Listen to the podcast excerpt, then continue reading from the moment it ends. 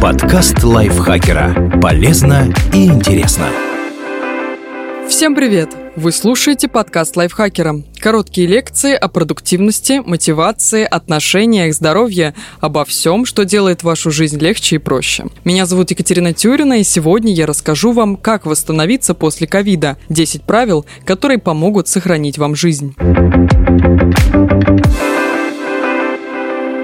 Почему обязательно надо дать себе время на восстановление после ковида? Давать себе возможность восстановиться стоит после каждой перенесенной вирусной инфекции, будь то обычная ОРВИ средней тяжести или грипп. Выздоровление не одномоментное событие, хотя так может показаться тем, кто однажды утром наконец-то просыпается без температуры и с ясной головой. Это процесс, во время которого организм приводит в порядок органы и системы, подточенные вирусом. Даже после обычного гриппа как минимум несколько недель сохраняется сохраняется повышенный риск сердечного приступа, пневмонии и других инфекций. Серьезно снижается сила и выносливость. Если в этот период дать себе излишнюю нагрузку, последствия могут быть самыми катастрофическими, вплоть до инвалидности и даже смерти. В случае ОРВИ или гриппа большинству людей везет. Их организм довольно быстро приходит в себя, а о перенесенном заболевании напоминает разве что временная легкая астения. Но не факт, что это касается ковида. Несмотря на то, что пандемия длится уже больше года, медики все еще мало знают о том, как коронавирус SARS-CoV-2 влияет на организм. Однако уже известно, что его последствия могут быть затяжными и тяжелыми. Среди них кашель и одышка. Человеку сложно дышать, а его организм рискует не получать необходимого количества кислорода. Повреждение ткани легких, фибриоз,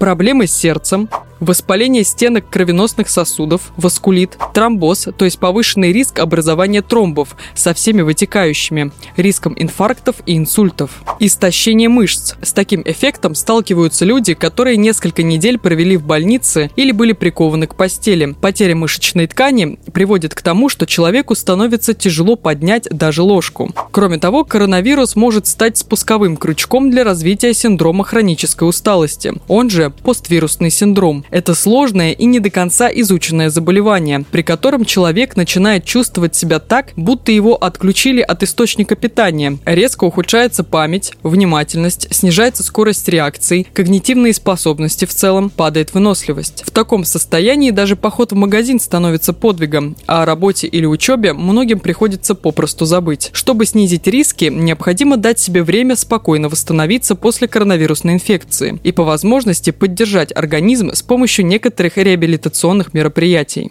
Как долго придется восстанавливаться?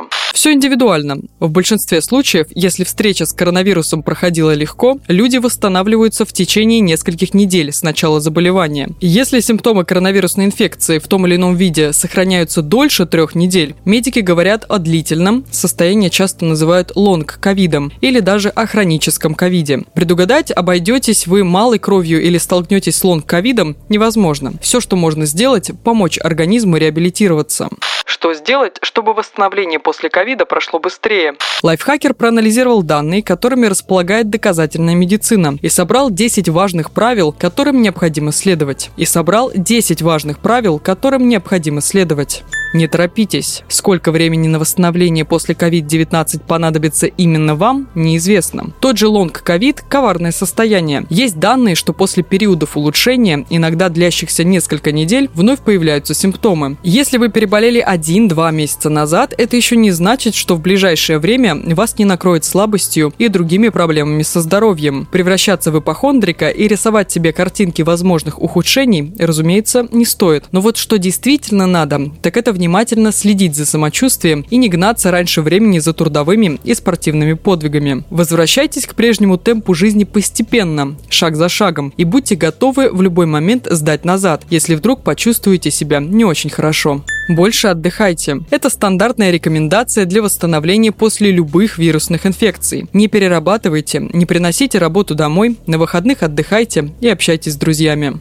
Спите минимум 8 часов. Недосып разрушает. Из-за него ухудшается память, снижаются концентрация внимания и работоспособность. Существуют исследования, доказывающие, что люди, которые спят менее 6 часов в сутки, умирают от любых проблем со здоровьем на 12% чаще, чем те, кто спит 8. Во время реабилитации после ковида этот риск вам точно не нужен. Высыпайтесь. Если вам сложно заснуть, откажитесь от гаджетов перед сном. Они только мешают. Ограничивайте нагрузки. И физические, и умственные. Например, при поствирусном синдроме спорт и стремление вести активный образ жизни могут значительно ухудшить здоровье. Поэтому откажитесь от спортзала и пробежек, как минимум на несколько недель после того, как вам показалось, что вы выздоровели.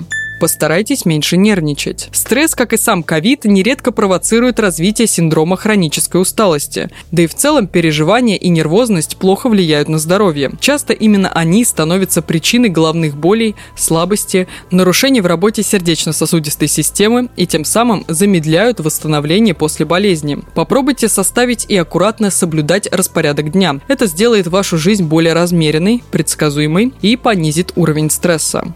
Заведите дневник наблюдений. Отмечайте в нем, что вы делали и каким последствиям это привело. Так вы можете заметить, например, что после привычной чашки кофе с утра больше нервничаете. Или страдаете от головных болей днем. Или не высыпаетесь, если ложитесь позже 22 часов. Или положим, что вас выматывают прогулки на расстоянии более 200 метров. Дневник поможет вам перестроить образ жизни так, чтобы не переутомляться.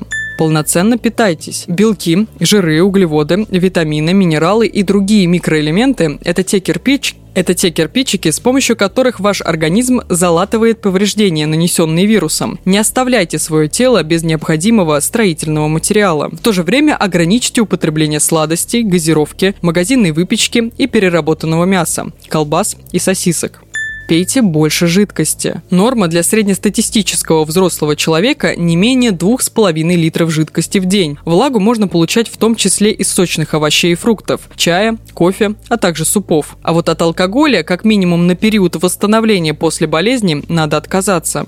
Делайте дыхательные упражнения. Они помогают восстановить функцию легких, которые, возможно, пострадали после ковида. Простейшее упражнение, которое рекомендуют эксперты школы медицины Джона Хопкинса – медленное дыхание животом. Делают его так. Лягте на спину, согнув ноги в коленях. Положите ладони на живот или обхватите ими боковые стороны живота. Сомкните губы и прижмите язык к небу. Сделайте глубокий вдох через нос, втягивая воздух в живот, примерно в то место, где находятся ладони. Постарайтесь вдыхать так, чтобы живот поднимался максимально высоко, разводя ваши пальцы. Медленно выдохните через нос. Повторяйте глубокие вдохи в течение минуты. Но немедленно прекратите тренировку, если вам от нее становится не по себе. Кружится голова, темнеет в глазах, появляется одышка, боль в груди, липкий пот, сердце начинает биться чаще или пропускает удары. В идеале начинать дыхательную гимнастику надо посоветовавшись с наблюдающим вас врачом, тем же терапевтом.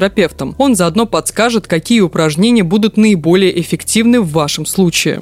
Оставайтесь на связи с терапевтом. В период восстановления после ковида это особенно важно. У вас должна быть возможность быстро связаться и проконсультироваться со специалистом, если появляются новые или настораживающие симптомы. Врач расспросит вас о самочувствии, проведет осмотр, при необходимости предложит сдать некоторые анализы. И если нужно, назначит лекарства, которые помогут справиться с плохим самочувствием. Спасибо Екатерине Комиссаровой за этот текст и спасибо вам, что прослушали этот выпуск. Не забывайте подписываться на подкаст Лайфхакера на всех платформах, ставить ему лайки и звездочки. Заходите к нам в чат в Телеграм, он так и называется – подкасты Лайфхакера. На этом я с вами прощаюсь. Пока-пока. Подкаст Лайфхакера. Полезно и интересно.